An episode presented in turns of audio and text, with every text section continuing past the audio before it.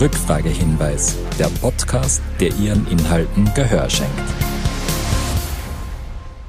Hallo und herzlich willkommen zum Podcast Rückfragehinweis. Heute ist Montag, der 4. April 2022. Ich bin Katharina Windbichler und zu Gast ist Stefan Schörkuber, stellvertretender Leiter des Forstbetriebs Waldviertel Voralpen der österreichischen Bundesforste. Hallo, Herr Schörkuber. Hallo. Schön, dass Sie zu Gast sind, schön, dass Sie Zeit hatten. Wir sprechen heute über Ihre Aussendung Wald der Zukunft. Bundesforste pflanzen 1,3 Millionen Jungbäume aus eigener Samenbank.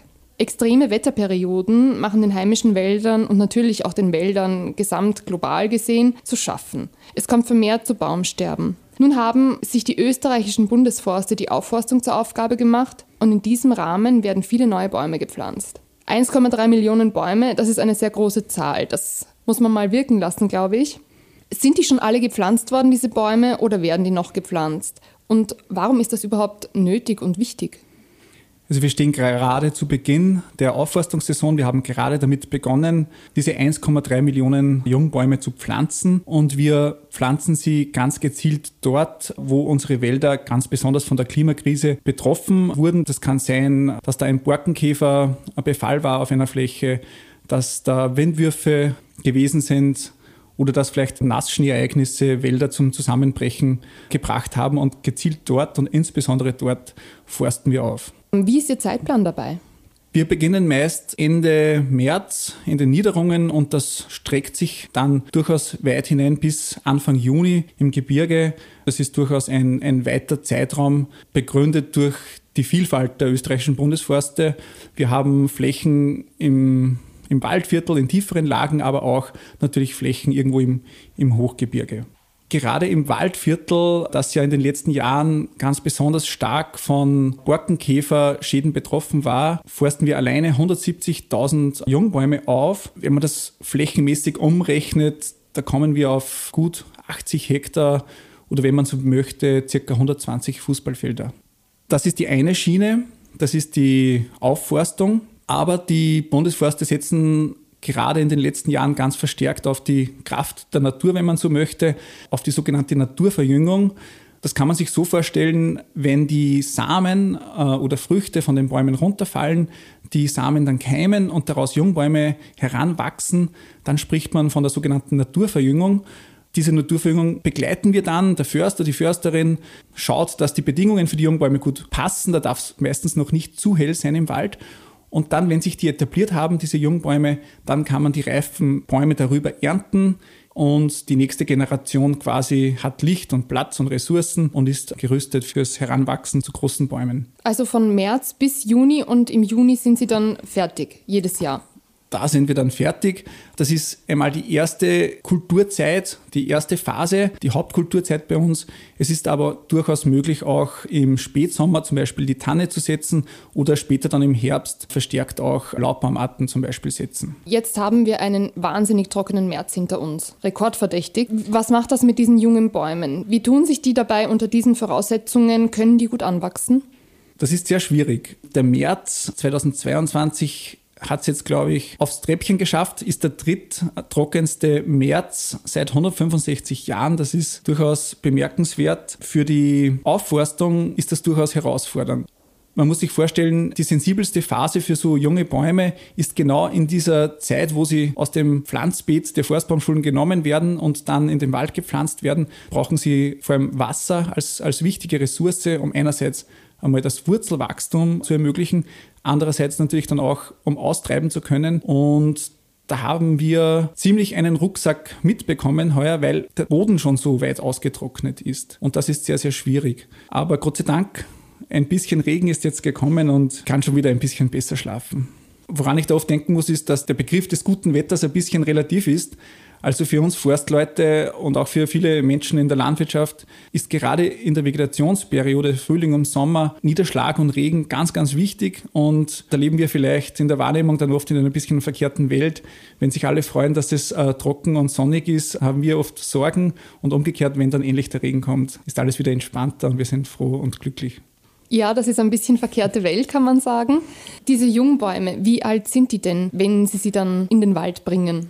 Das ist unterschiedlich. Meistens so zwei- bis vierjährige Jungbäume setzen wir in unsere Wälder. Das heißt, die sind noch ganz jung und sensibel, wenn man so möchte, und müssen diesen ersten wichtigen Schritt, das Anwurzeln, das Austreiben, dann oft unter schwierigen Bedingungen, sprich Trockenheit, schaffen. Jetzt kennen die meisten Leute vor allem die Form des Mischwaldes. Was pflanzen Sie denn? Sind das unterschiedliche Baumarten? Ja, ja, das sind unterschiedliche Baumarten und die Baumartenwahl richtet sich sehr stark danach, wo wir aufforsten. Da wir uns ja vorgenommen haben, den Wald der Zukunft sehr vielfältig zu gestalten, Vielfalt ist die beste Risikovorsorge, lautet da unser Leitspruch dahinter, finden wir diese Vielfalt auch wieder in der, in der Aufforstung. Das heißt, dort, wo es besonders trocken ist, wo wir mit Trockenperioden und oft Hitze rechnen müssen, dort nehmen wir natürlich wärmeliebende Baumarten, wie beispielsweise die Eiche.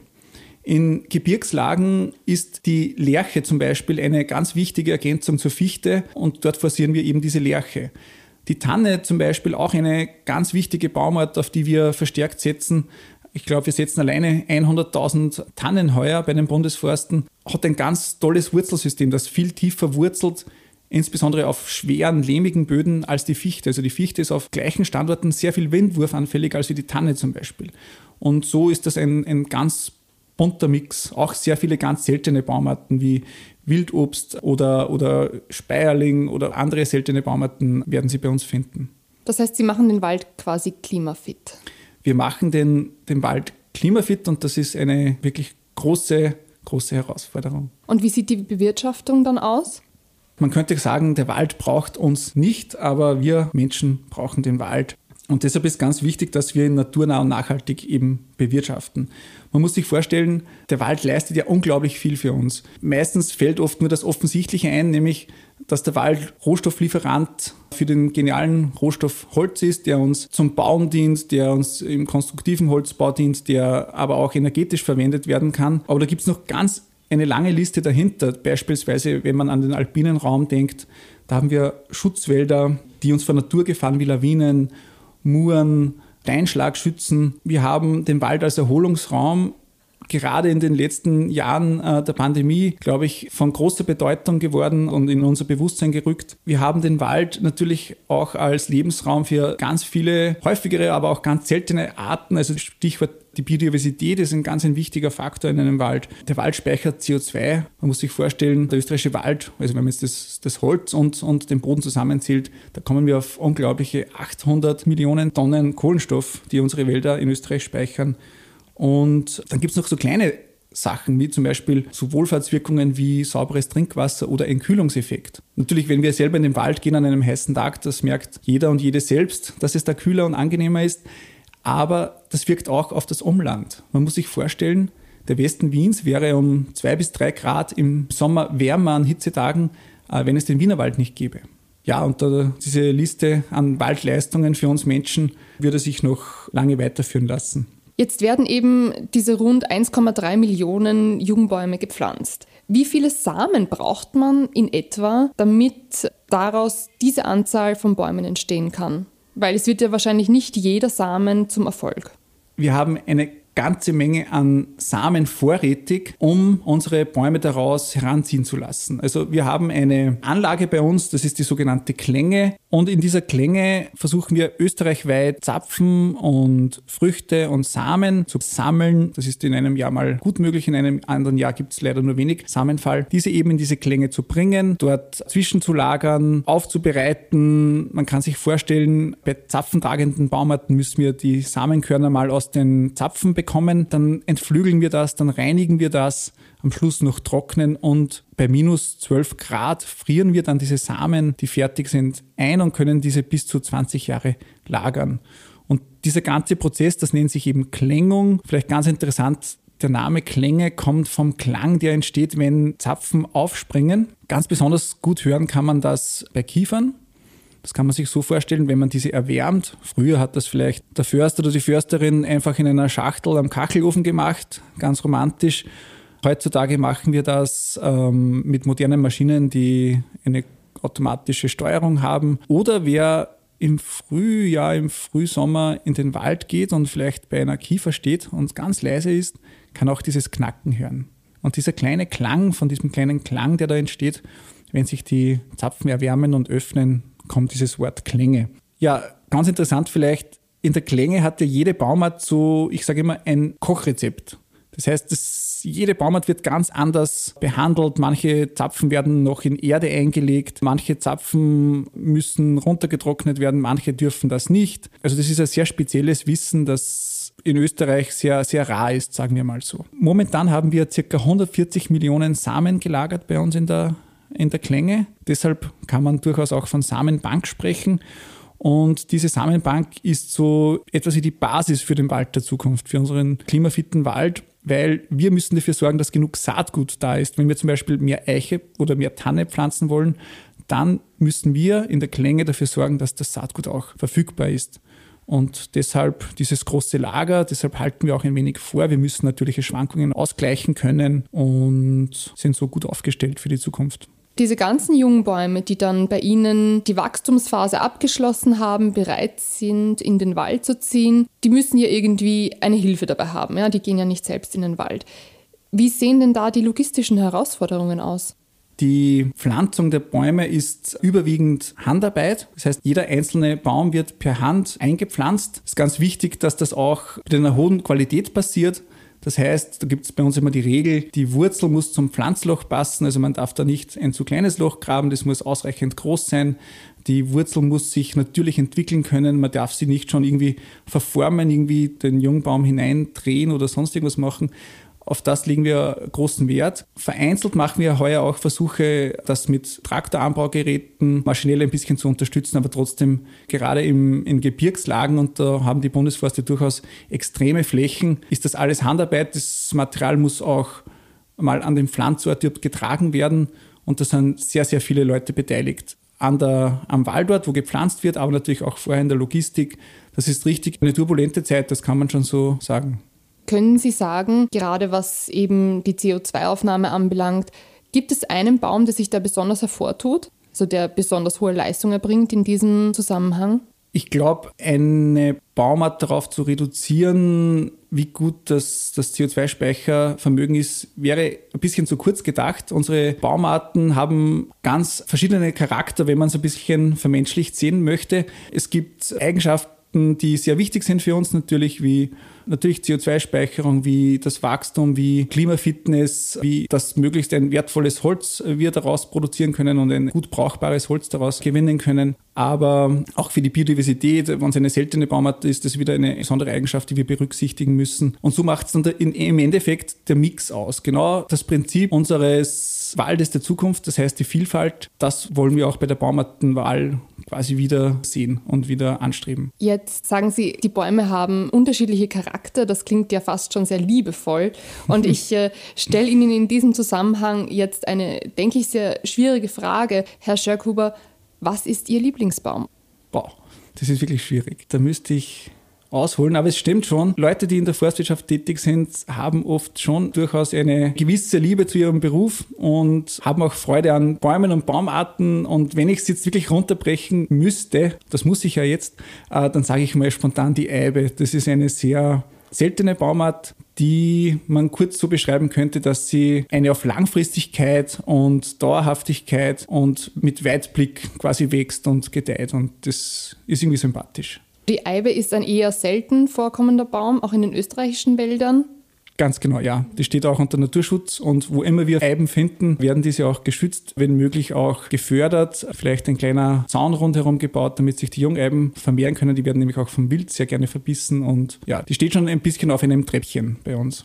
Jetzt muss ich vom Liebevollen vielleicht zurück auf die Leistung der Bäume gehen, wenn wir es jetzt darauf mal beschränken, wobei sie ja so vieles leisten für uns. Viele der alten Bäume sterben, die jungen Bäume kommen dazu. Können die jungen Bäume die Leistung der alten so übernehmen, eins zu eins, oder sehen wir Einbußen?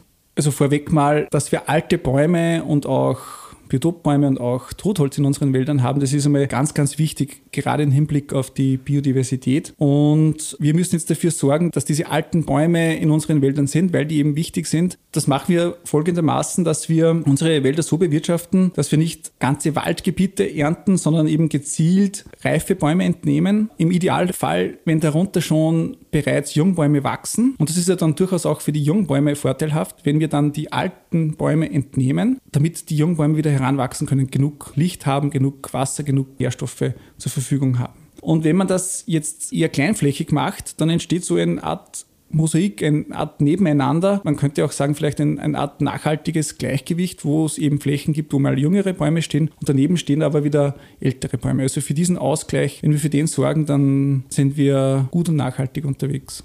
Gerade die Fichte ist sehr betroffen vom Borkenkäfer, vom Angriff des Borkenkäfers. Sie wurzelt auch nicht zu tief, das heißt, sie ist gefährdet von Stürmen, dass sie eben vielleicht umgerissen werden. Aber alle Bäume sind betroffen vom Klimawandel, also Hitze, Dürre, Stürme, Brände und vielleicht auch weitere Schädlinge. Gibt es Baumarten, die bei uns schon diesem Wandel der Zeit nicht standhalten können, die vielleicht bald nicht mehr existieren?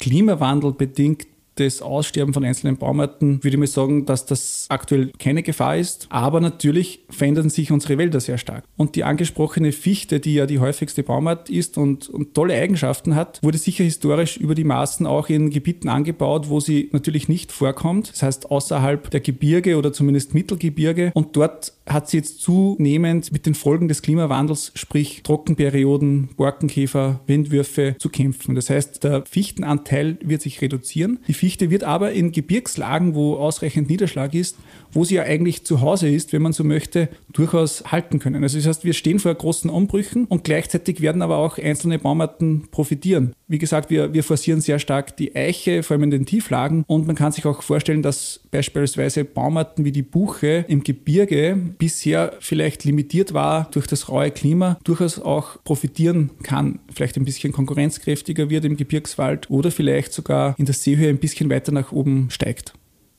Da Sie jetzt schon die unterschiedlichen Gebiete ansprechen, gibt es Bundesländer in Österreich, die besonders Aufforstung benötigen, also im Vergleich zu anderen? Grundsätzlich, glaube ich, sind wir halbwegs gut aufgestellt in Österreich. Sehr stark betroffen ist allerdings vor allem der Norden und Osten Österreichs. Insbesondere aus dem Waldviertel hat man ja in den letzten Jahren immer wieder diese Meldungen gehört, dass hier vor allem der Borkenkäfer sehr große Probleme gemacht hat bei der Fichte. Also Borkenkäferarten gibt es ja sehr viele. Mm, bei der Fichte gibt es auch mehrere, aber vor allem zwei Borkenkäferarten bei der Fichte, der sogenannte Buchdrucker und der Kupferstecher, sehr blumige Namen, merkt man sich leicht. Die beiden machen uns schwer zu schaffen.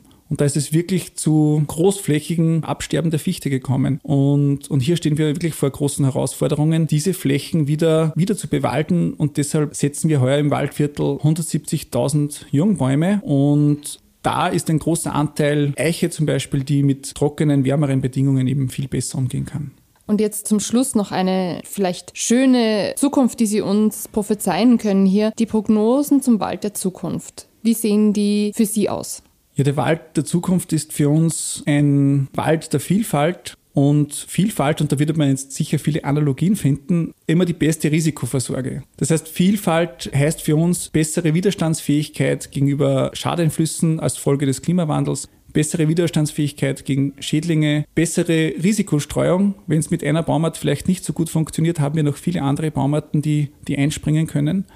Und so versuchen wir, diese vielfältigen Waldleistungen neben der Holzproduktion eben noch Schutzfunktion, äh, die, die vielen Wohlfahrtseffekte, die Erholungseffekte, die, die Biodiversität in unseren Wäldern sicherzustellen. Das ist quasi unsere Mission und unser Antrieb und als Forstleute sind wir es gewohnt, sehr langfristig zu denken. Das heißt, wir haben eigentlich die Pläne, wir haben die Strategien, wir haben sehr viel Wissen durch die Wissenschaft und sind jetzt mitten im Umsetzen. Wir haben schon damit begonnen und jetzt müssen wir das aber nicht ein paar Jahre weiter treiben, sondern wir müssen das Jahrzehnte durchhalten. Und da sind wir durchaus motiviert und dann wird sich auch einiges ändern in unseren Wäldern. Wir werden diese Richtung klimafitte Baumarten weiterentwickeln Richtung klimafitte Wälder, müssen dann aber auch immer wieder evaluieren. Und da vielleicht dann doch noch, wenn ich mir das erlauben darf, ein Appell, wenn wir, was wir jetzt machen, ist Anpassung. Das ist wichtig und äh, das können wir gut machen. Wir brauchen aber daneben auch Klimaschutz.